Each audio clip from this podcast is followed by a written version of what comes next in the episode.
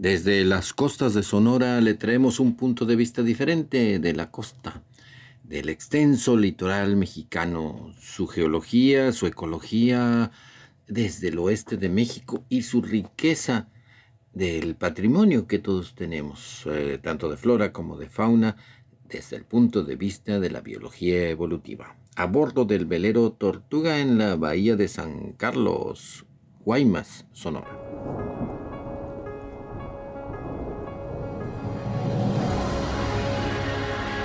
Radio Universidad presenta El espíritu de las montañas.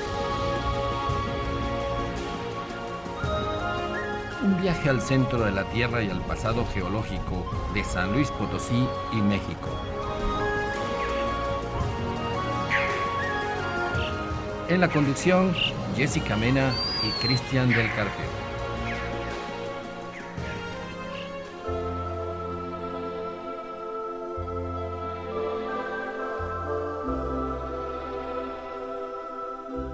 Muy buenas tardes, querido oyente interesado en la naturaleza. Otro domingo de exploración, efectivamente.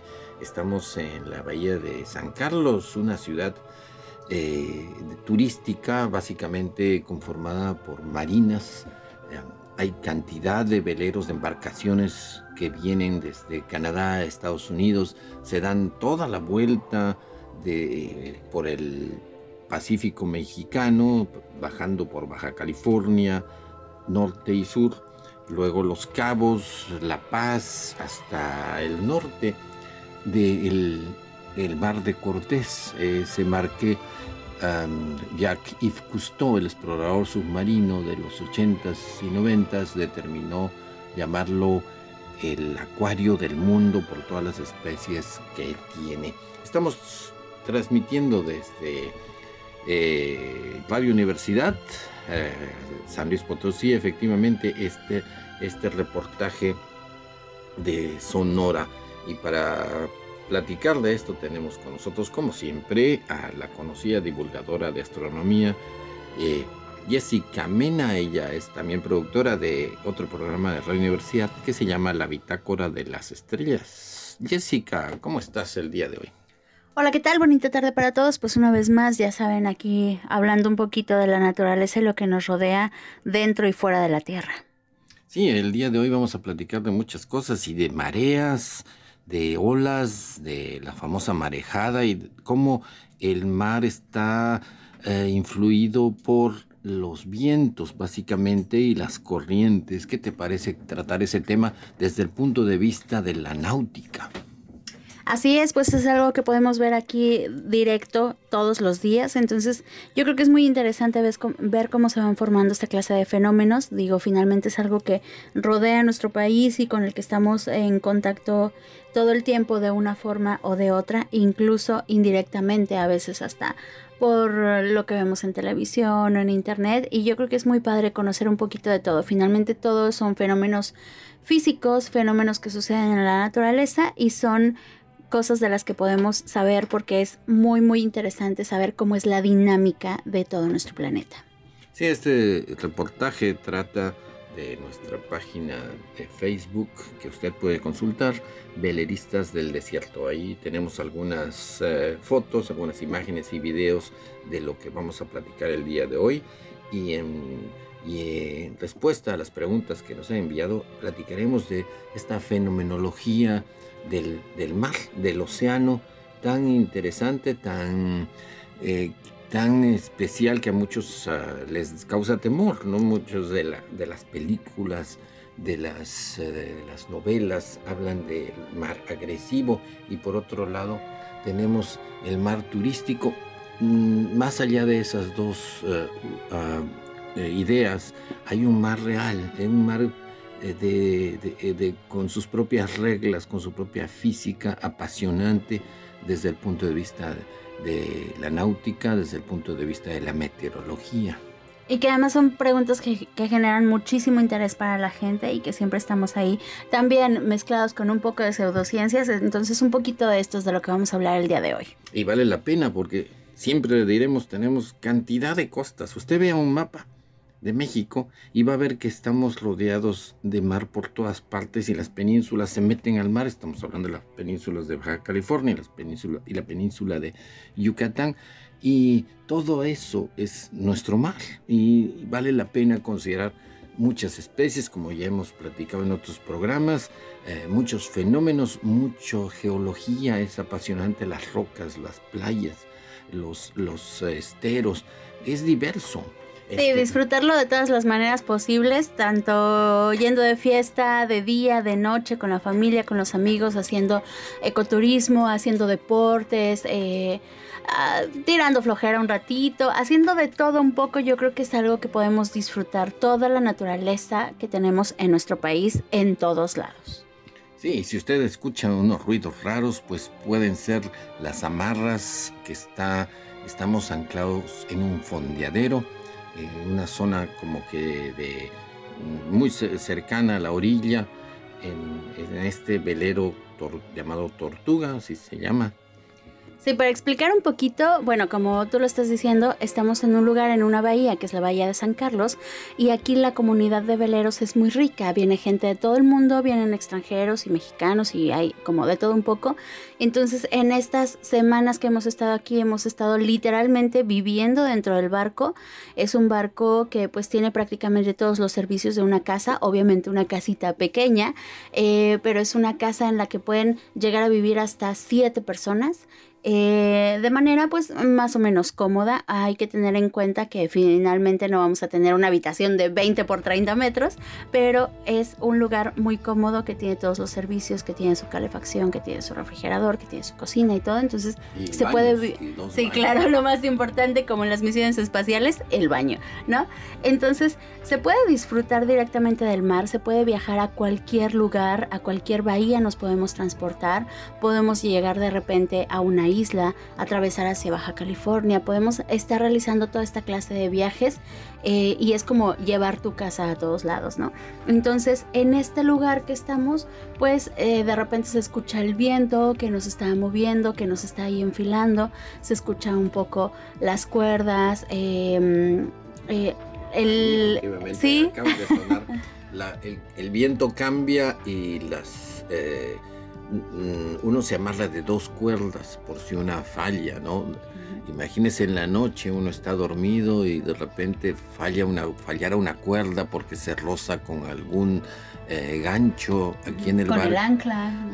con el ancla, efectivamente, y el velero se, se va, ¿no? Y la corriente y el viento a uno lo lleva quién sabe dónde si terminas estrellándote con el vecino o en las rocas de la montaña, ¿no? Sí, porque hay otros veleros. Es una comunidad muy bonita que, por ejemplo, en el radio que todas eh, las embarcaciones deben tener por de carácter obligatorio para cualquier mensaje que se dé o emergencia, un radio VHF hay una hora donde todos los veleristas se sintonizan y platican un rato de chismes, de cosas que están pasando, de que si alguien sabe eh, alguna, eh, cómo arreglar el aire acondicionado para los que tienen aire acondicionado o, o la estufa, porque también hay estufa. Eh, es curioso, a mí me llama la atención cómo la estufa va como suspendida, de modo que si usted está cocinando y se mueve de un lado para el otro el velero, la estufa se queda horizontal, así como un péndulo. Sí, va oscilando para que la sopa no se te caiga encima, ¿no? Sí, es, es, otro modo de vida y realmente es muy relajante y muy eh, exótico, sería la palabra de despertar y, ver que afuera está pues, todo el mar, ¿no? Sí, que te están despertando por ahí las gaviotas, los em, pelícanos y toda la flora y la fauna que tenemos por aquí, que de repente pues vemos peces ahí que están saltando por todos lados. En algunas de las salidas, ya, ya lo platicamos hace dos programas, que hemos encontrado leones marinos, delfines. Entonces es, es muy rico tanto en flora, fauna, como en todas las experiencias que nos está dando actualmente el tortuga.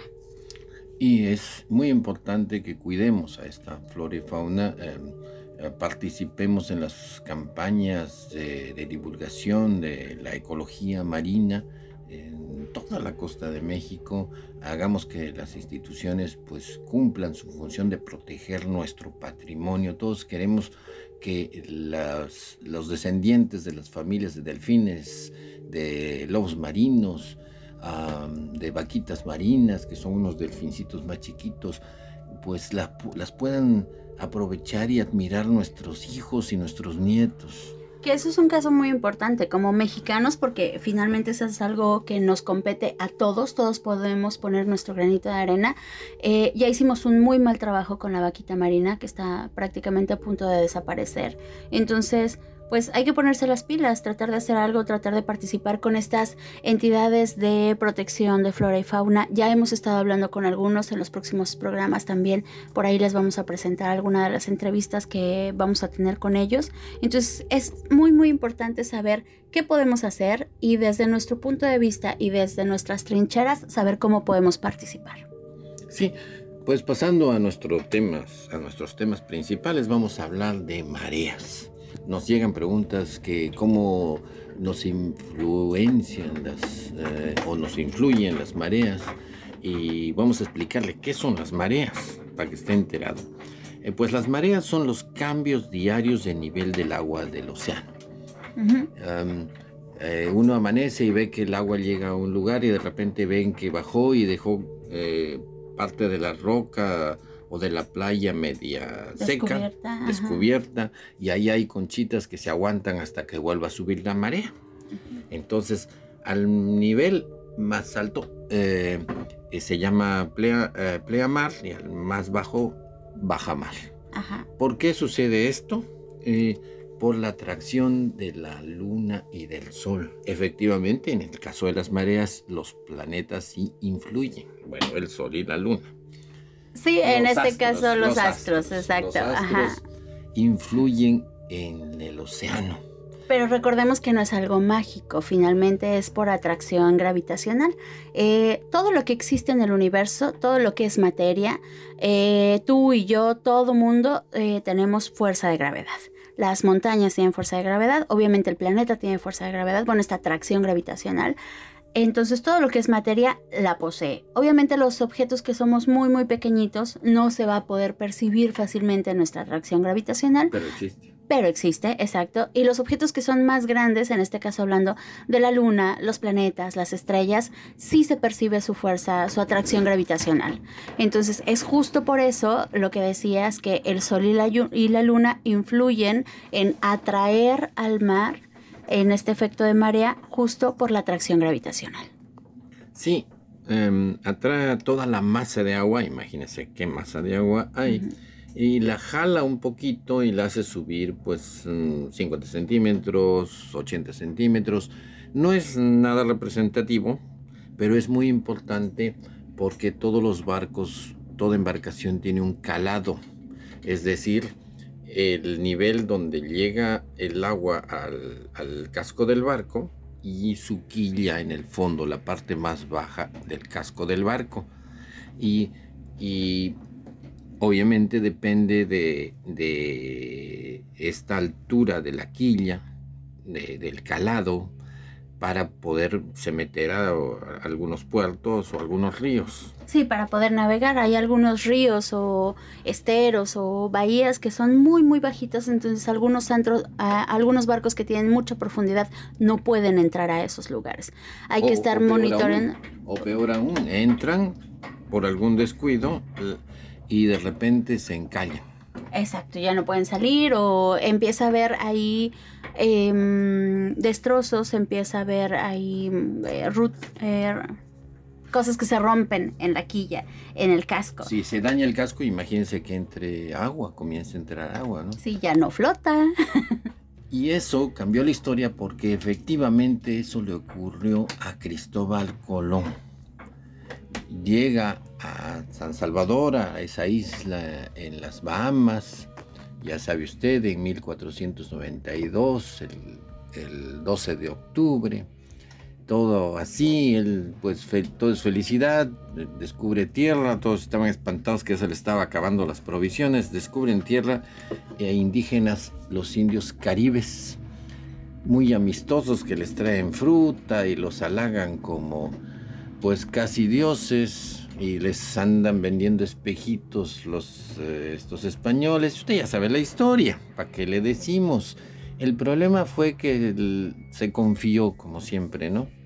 Se confió mucho, ya se relajó, pues ya había descubierto algo, no era, todavía no se llamaba América, él pensaba que había descubierto las islas. La ruta a las Indias. Ya imagínese, ¿no? Ya le había dado todo toda casi la vuelta al mundo, pero se equivocó, pero pues encontró algo. Y cuando encontró eh, estas islas y comenzó a explorar Cuba, Haití, lo que es ahora Haití, ¿no? Cuba la llamó Juana por la hija de la reina, pues había que quedar bien con los Con los patrocinadores, sí, no, pues había que quedar bien con la jefa. Y también eh, la llamó eh, a todas las islas, eh, o había que quedar bien con los reyes o había que quedar bien con la iglesia. Entonces San Salvador, y usted ya sabe, pues ya se imagina de lo que estoy hablando, estamos hablando. Eh, pues entre confianza y confianza, en, cerca de Navidad, le deja las, el mando a... Se descuida, vamos, todos andaban descuidados, como siempre nos pasa a veces. Estamos muy... Sí, ya se habían relajado demasiado, entonces empezaron a, relajarse de más. De más. Entonces le deja el timón a, a alguien y ese alguien a su vez se lo deja a un chavo. Toda la felicidad y de repente paz que encallan en un arrecife coralino. Ya ve cómo son de duros estos arrecifes. Pero cuando se encalla no está todo perdido. Hay muchas maneras de salir rápidamente. Una es que en una lanchita se llevan el ancla lejos y anclan y amarran una cuerda y se jalan, ¿no? Como cuando uno se jala de una cuerda y esa es una manera. Otro es aligerar el peso poner todas las lanchitas estas salvavidas para que flote un poquito el barco. Otra es eh, medio voltearlo. Hay muchas mañas marineras para salir de este problema. Imagínense a miles de millas del puerto de origen de España y que les pase esto el susto que se echaron. Por suerte había dos carabelas más. Bueno, la cosa es que Cristóbal Colón decía, vamos a hacer así, vamos a hacer así para tratar de sacarlo, pongamos todo en las lanchitas eh, para que se aligere la Santa María, que fue la que encalló la nave capitana, y que pues cada vez bajaba la marea y los dejaba más encima de la... Más expuestos, claro. Más expuestos. Total, no se pudo. Y que se comienza, como tú decías, a afectar el casco. un barco no puede descansar en tierra sobre su casco. Se no, es demasiado el peso para que la quilla lo soporte. Y él decía, vamos a hacerlo, no le obedecieron mucho, ya ve que no lo querían, era italiano, ¿no? Y todos los demás eran españoles, la mayoría.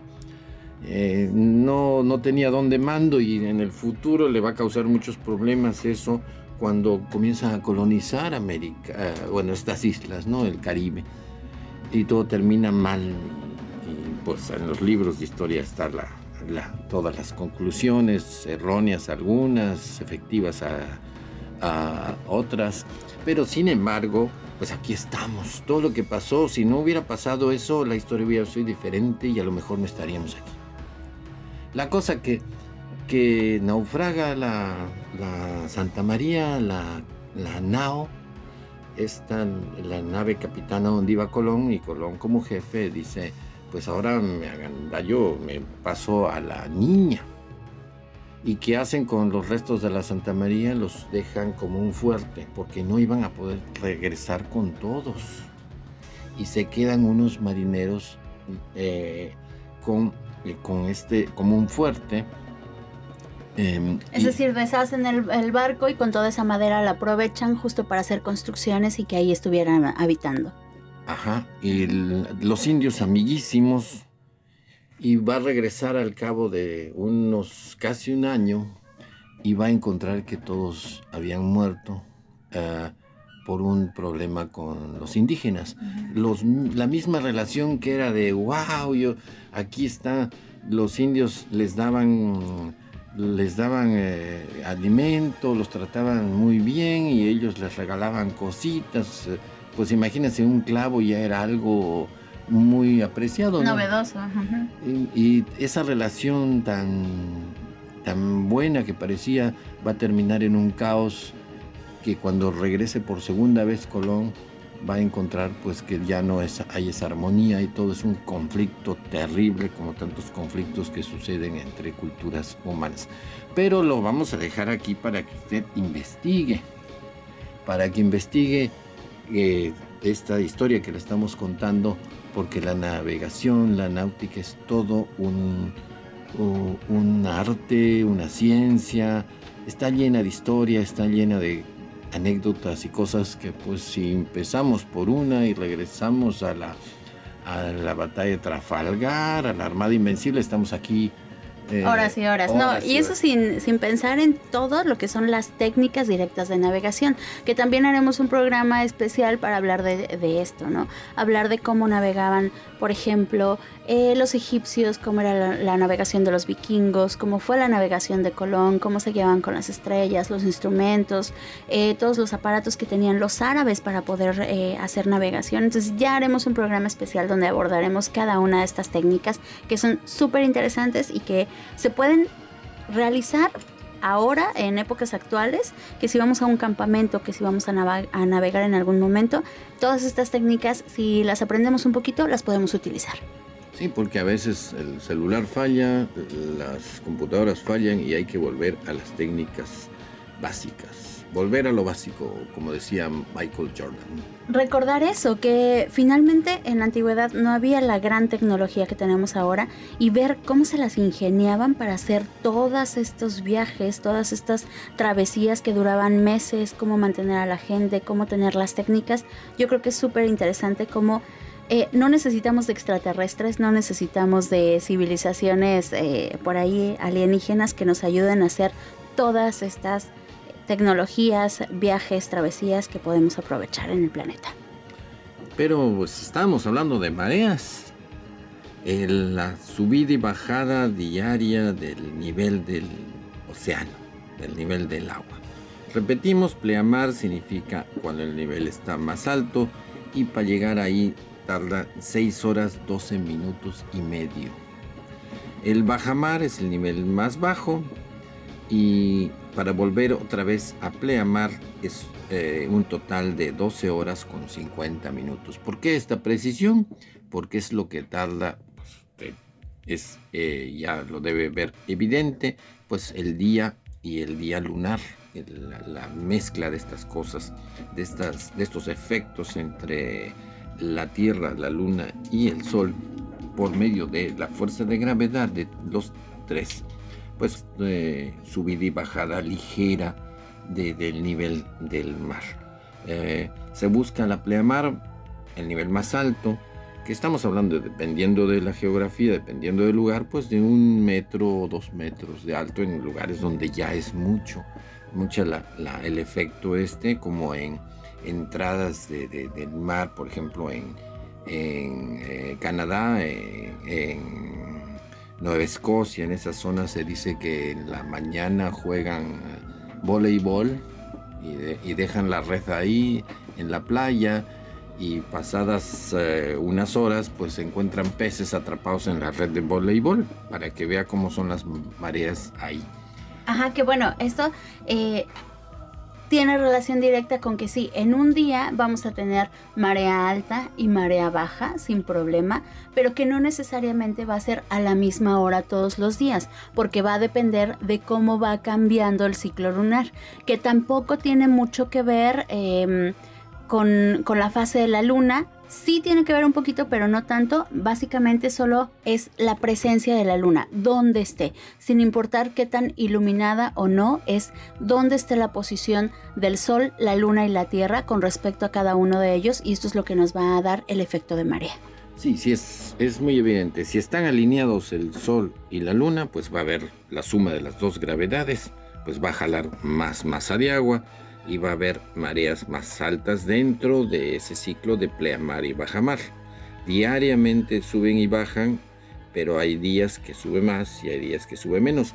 ¿Cuándo sube menos? Cuando están en 90 grados. Cuando están alineados en un lado el sol y en otro la luna, pues hay más jalón y, y hay un pleamar más alto.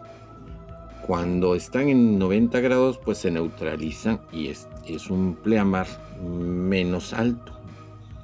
Pero esto, ¿por qué nos interesa? Ah, porque les vamos a platicar de la SOFEMAT, la zona de hecho usted le va a interesar por, porque eh, pues es eh, donde tenemos derecho todos los mexicanos porque es nuestro mar. Eh, todos los mexicanos tenemos un derecho a tránsito desde la zona donde llegue el agua más alta del pleamar, 20 metros de playa. Y en los ríos es igual y en los lagos es igual.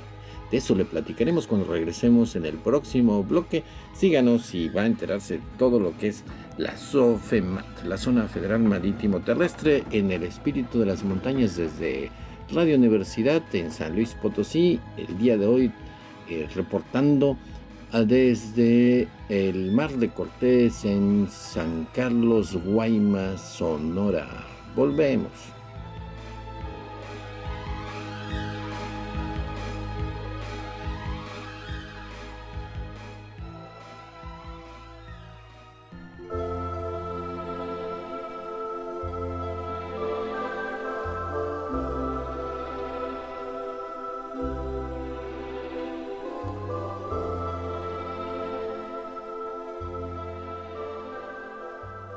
Estamos de regreso en su programa El Espíritu de las Montañas de Radio Universidad, por supuesto, desde San Luis Potosí, respondiendo algunas preguntas y cubriendo el tema del proyecto eh, Veleristas del Desierto. Ya lo hemos comentado, estamos en un velero explorando el litoral mexicano tan extenso y del cual no tenemos muchos conocimientos porque vemos el turismo desde un punto de vista de playa, de fiesta, que también se vale, como dice Jessica, pero pues también hay otro ángulo, hay otro enfoque, que es el que lo dan, lo tienen muchos extranjeros que vienen a bucear, a disfrutar de los arrecifes, a ver las aves, a ver los delfines, que es todo otro enfoque que pues en el turismo mexicano no tenemos tan publicitado porque es muy diferente estar en un hotel.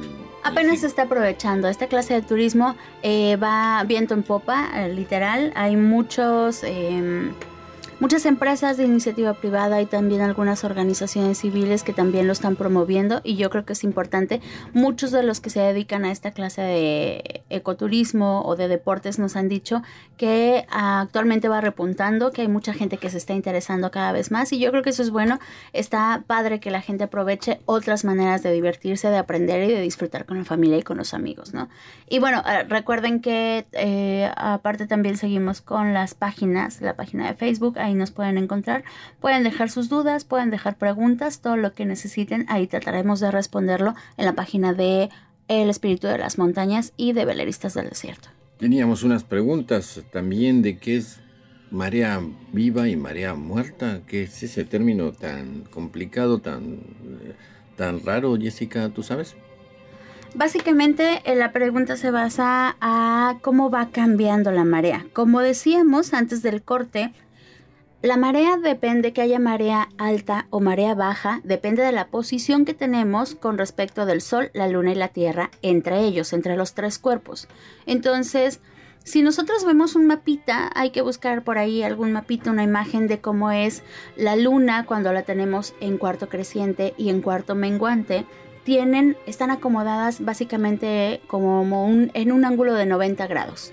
El Sol, la Luna y la Tierra son los vértices de este ángulo de 90 grados con la Tierra en el vértice, ¿no? Entonces, cuando tenemos a la Luna en estas posiciones, de luna llena o de luna nueva, usualmente la tenemos como en este ángulo. En ese caso, pues las mareas, aunque tengamos eh, una subida de marea, marea alta o marea baja, bueno, marea alta no va a ser tan alta como cuando tenemos a los tres objetos alineados.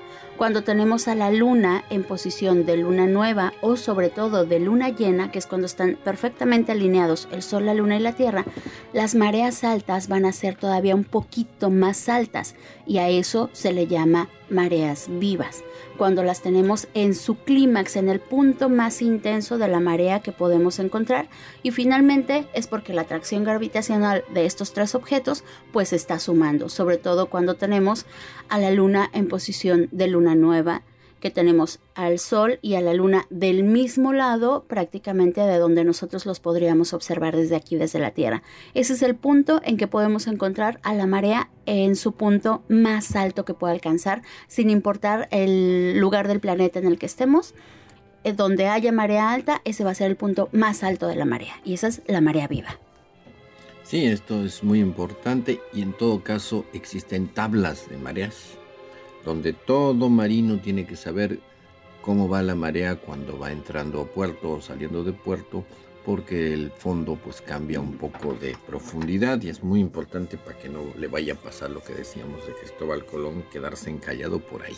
Ajá, y bueno, otro punto muy importante que también pregunta la gente es, bueno, si el, bueno, el planeta está cubierto 75% de agua y por eso vemos el efecto de marea. Ajá, por la atracción gravitacional que tienen los objetos. Pero entonces la pregunta es, eh, ¿la marea, bueno, o esta atracción gravitacional no afecta al resto del planeta?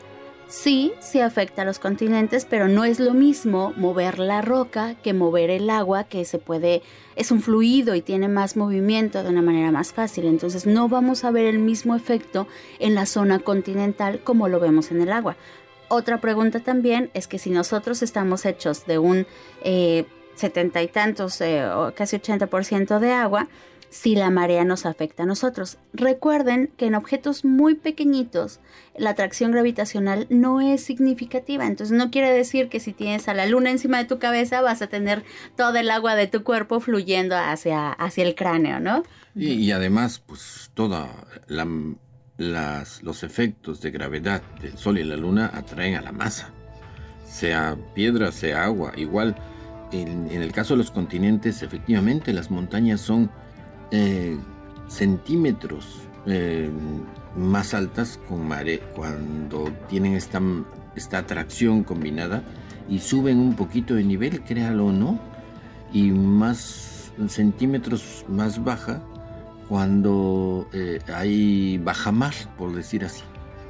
Efectivamente, sí, el continente son, es afectado en toda su masa rocosa, pero estamos hablando de centímetros a lo largo de miles de kilómetros cuadrados, ¿no?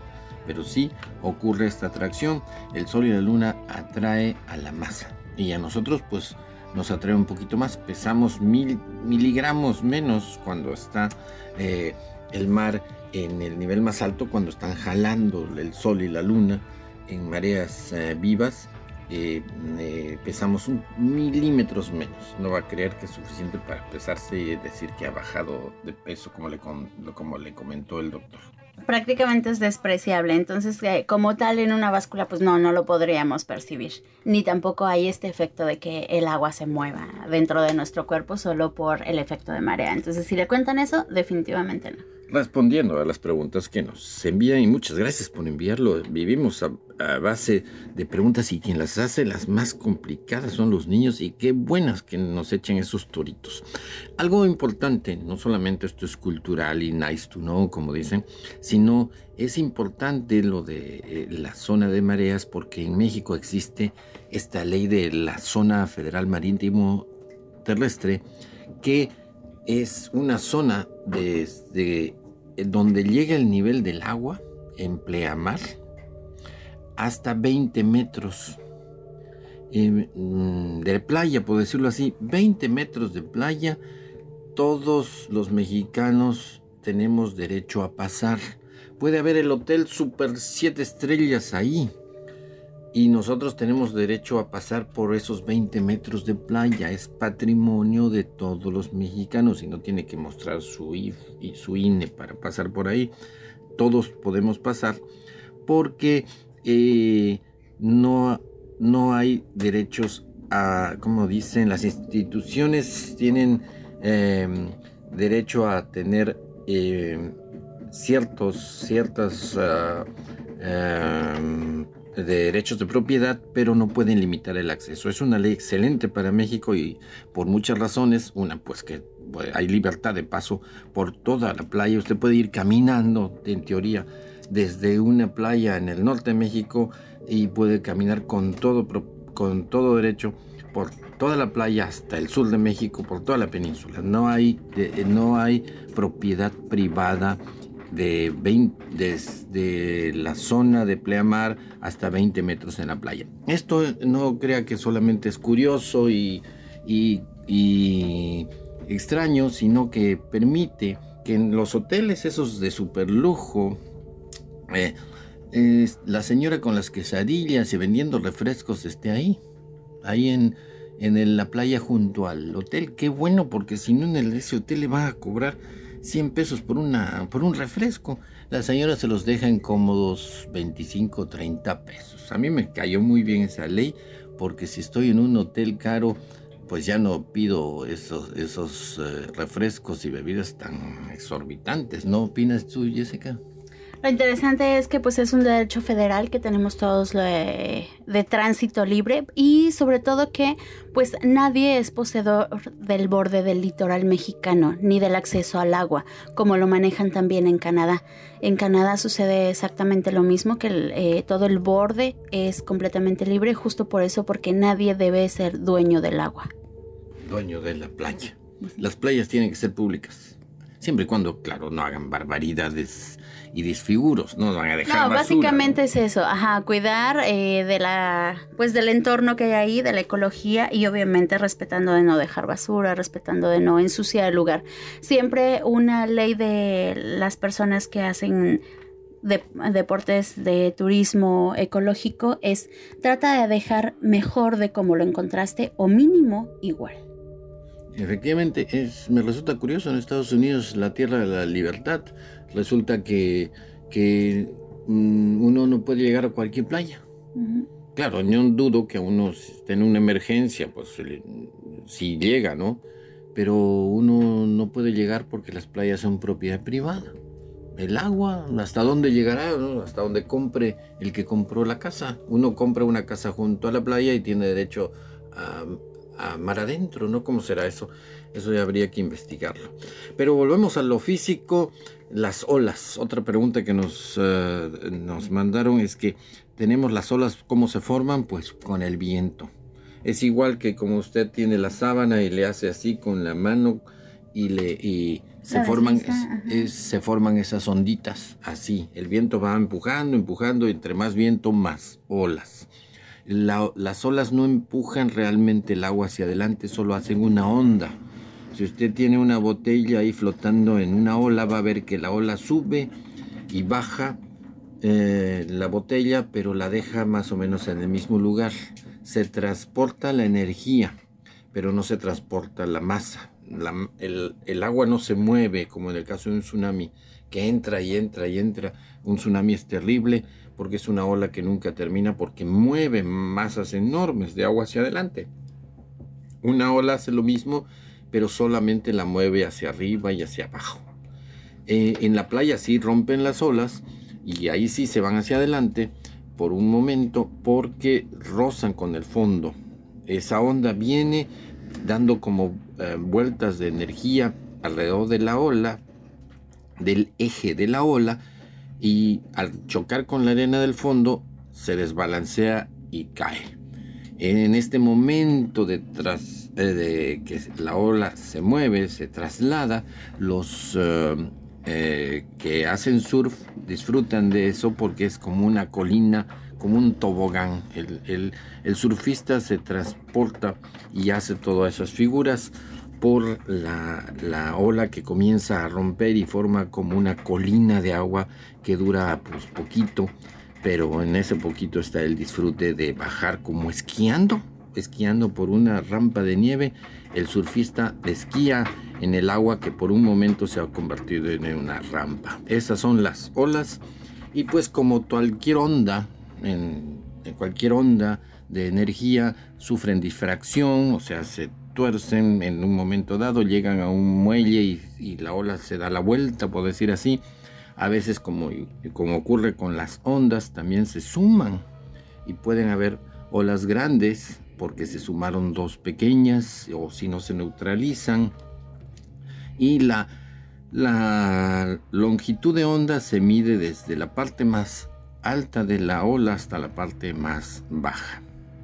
Eh, y nuevamente a la parte más alta, eso es la longitud de onda. Puede haber longitudes de onda, como hay en todas las ondas del universo, eléctricas, de sonido, eh, electromagnéticas, quería decir, ondas de sonido y ondas del mar.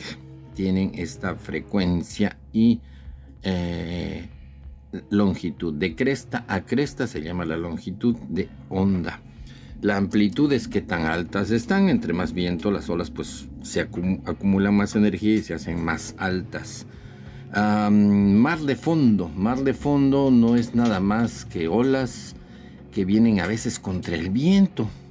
Pero ¿cómo van a ir? Se supone que las olas son formadas por el viento, como va a haber olas que vienen contra el viento o perpendiculares al viento.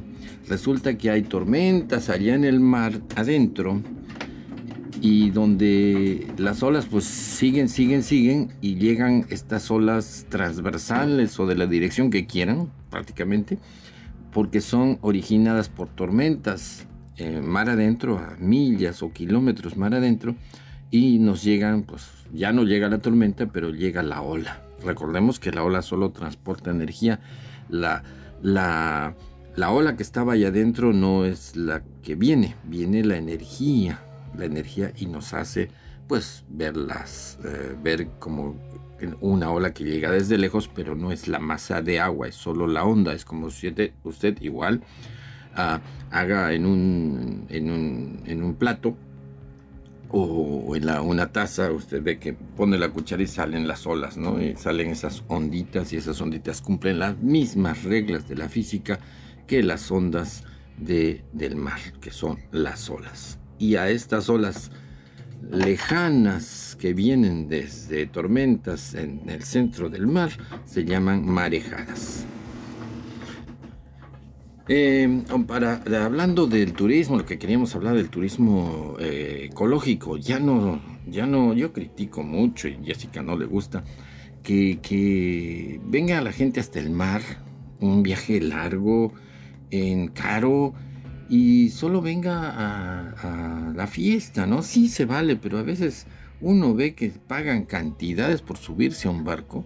Estamos hablando de 1800 pesos por hora.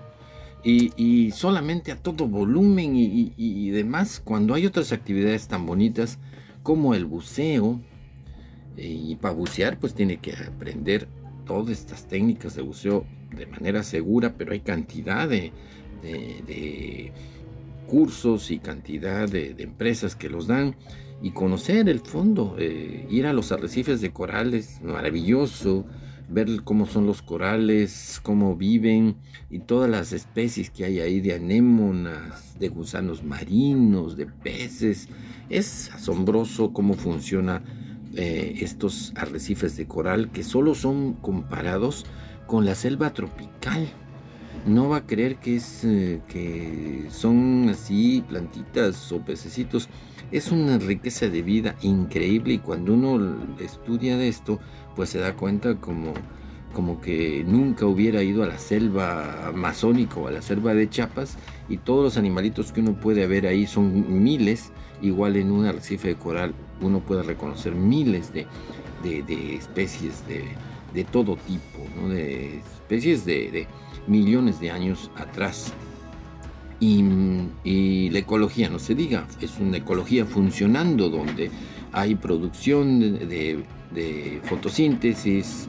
Los corales yo no sabía, eran, son animalitos, son unas como anémonas chiquitas, eh, pero no solamente comen así las basuritas que van llegando, sino también conviven con un alga que se llama zoosantela y es esta alga amarillenta, cafecita, que apenas les da un poquito de, color al, bichito, eh, le da también alimento, porque hace fotosíntesis. Entonces, un ejemplo de simbiosis, donde dos tipos de especies se ayudan para existir, es el pólipo coralino. Pólipo es el animalito que vive en el coral. El coral, recordemos que es como si se tuviera si se tuviera, eh, usted conoce a las conchitas, ¿no? Haga de cuenta muchas conchitas juntitas, eh, solamente que lo hacen de carbonato de calcio. Y este coral, pues son estas aglomeraciones, estos uh, eh, sociedades de animalitos que se llaman pólipos. Que viven en simbiosis. Con las algas zoosantelas que hacen fotosíntesis. Es muy interesante, eso es, el, coral necesita de luz. Hay corales que no viven con algas y pueden vivir muy abajo en el, fondo del mar. Y hay corales que son los que hacen los arrecifes que necesitan luz porque su vecinita que está viviendo con él es un alga y el alga, el alga necesita de luz para hacer fotosíntesis como cualquier otra plantita. Pero ambos aprovechan, el alga se mete ahí, donde está el hoyito del coral, del pólipo, y, gana ese espacio para existir y el, y el pólipo de coral, que es un animalito, pues también aprovecha de la generación de carbohidratos que hace la plantita, que es esta alga. Imagínense esa asociación, la maravilla que produce, que son los arrecifes coralinos que tenemos en Baja California, en Los Cabos, y no se diga Cozumel. Esa zona es increíble de arrecifes, es, es una maravilla ecológica. Realmente y como siempre decimos hay que eh, eh, protegerla, ayudar a protegerla, obligar que nuestras instituciones pues se pongan las pilas y les jalen las orejas a las empresas turísticas que, que, andan ahí no cuidando los corales eh, y siendo pues aprovechando el, turismo pero no cuidando el coral que es tan valioso. Hemos oído de que los buzos que van se quedan maravillados, ¿no? Usted tiene un arrecife de coral y el arrecife se va muy al fondo, son, son profundísimos.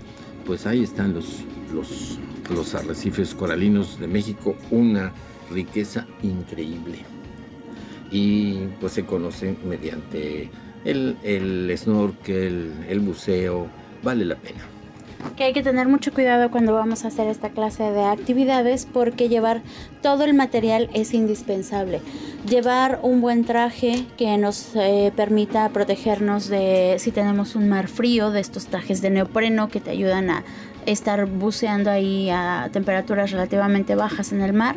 Llevar siempre, yo veo que mucha gente se va al mar y va en sandales y todo y claro es lo, lo más cómodo que usamos para andar ahí Em, en el mar, pero en lugares donde hay bahías cercanas, donde hay rocas, donde tal vez no hay una densidad muy grande de arena y en general es bueno llevar zapatitos para el agua porque hay algunos animales que no son tan amigables, que pueden causar ahí alguna especie de urticaria, que si los pisas, pues también te vas a dañar tú, los vas a dañar a ellos. Exacto, entonces lo mejor es que si nos vamos a meter al mar, que si vamos a estar haciendo esta clase de deportes, llevemos todo el equipo necesario como nos lo pide la reglamentación para poder disfrutar de toda la variedad de especies de plantas y animales que podemos encontrar en el borde del océano. Y un reconocimiento precisamente por esto a la Secretaría de Marina de la Armada de México. Ellos andan haciendo inspecciones de las embarcaciones de turismo, cuidando que tengan el equipo, por ejemplo, salvavidas para todos los que van ahí, em, normas de seguridad, pues que nadie vaya a estar emborrachándose ahí porque de repente se cae en una de sus vaivenes sumados a los vaivenes del barco pues va a dar al agua y, puede morir. Eh, y también protocolos en caso de emergencias y también deben tener botiquín, eh, los eh, tripulantes, los que van llevando este, este paseo o esta visita o turismo, ecoturismo, tienen que saber de primeros auxilios, tiene que haber extintores en cada barco en caso que el motor comience pues, a recalentarse. claro, las bengalas y todos los medios de seguridad necesarios. Exactamente, personalmente yo tengo eh, muy buenos recuerdos de la Secretaría de Marina de la Armada de México porque estudiando en el Politécnico Nacional en, eh, eh, nos llevaban a las islas Reviajigedo, nos llevaban a bucear. Nuestras primeras experiencias em, eh, en el mar, viviendo en la Ciudad de México, viviendo en el centro de la República, fueron gracias a la Secretaría de Marina. Un agradecimiento al cabo de tantos años atrás, pero sigue, sigue funcionando. Conclusiones, Jessica, rápido que se nos acaba el tiempo. Pues recuerden que pueden visitar todo el litoral mexicano, aprovechar de todas las actividades que se tienen, tanto de actividades acuáticas como terrestres, de aprovechar y conocer de la geología, de las especies que viven ahí. Yo creo que es muy rico todo el borde de México y cada uno tiene sus particularidades. Entonces, ahorita estamos por acá, esperemos que en el futuro viajemos para poder reconocer todo el litoral y hablarles de esto que nos vamos encontrando. Estudie, capacítese, aprenda a nadar si no lo sabe y definitivamente mande a sus hijos a aprender a nadar porque no solo eso les dará seguridad si un día van a caer a una laguna o algo, eh, sino también les va a permitir disfrutar del extenso litoral mexicano mediante el snorkel, el buceo, las visitas a los arrecifes coralinos. Saber nadar es indispensable por muchas razones y en San Luis hay cantidad de, lugares de albercas con profesionales. Eh, yo he mandado a mis hijas al Impode les enseñan a nadar durísimo, muy bien, hacen carreras. Bueno, salen nadadores excelentes y vale la pena que los niños aprendan a nadar. Debería ser un curso obligatorio, caray. Claro, pues les va a salvar la vida y los va a ayudar a aprovechar mucho más. esas son las conclusiones. Esperemos haber respondido a, las preguntas, las inquietudes y si no, haberle generado inquietudes. Ya sabe, eh, nos pertenece este litoral, debemos saber aprovecharlo, no, solo, no solamente eh, estar eh, haciendo turismo en hoteles y en playas, sino también meterse a este turismo ecológico que de veras muestra esas maravillas que hay, para que les decimos hay maravillas en el litoral mexicano por todas partes. Nos ha sorprendido y es muy diferente haberlas eh, leído, haberlas visto en revistas y películas que verlas personalmente. Recuerden, esto fue El Espíritu de las Montañas. Nos vemos la próxima semana. Hasta pronto. Muy buenas noches, muchas gracias. Radio Universidad presentó El Espíritu de las Montañas ha sido un viaje al pasado geológico de San Luis y México. Lo invitamos el próximo domingo en punto de las 6 de la tarde, aquí en Radio Universidad. En la conducción, Jessica Mena y Cristian del Carpio.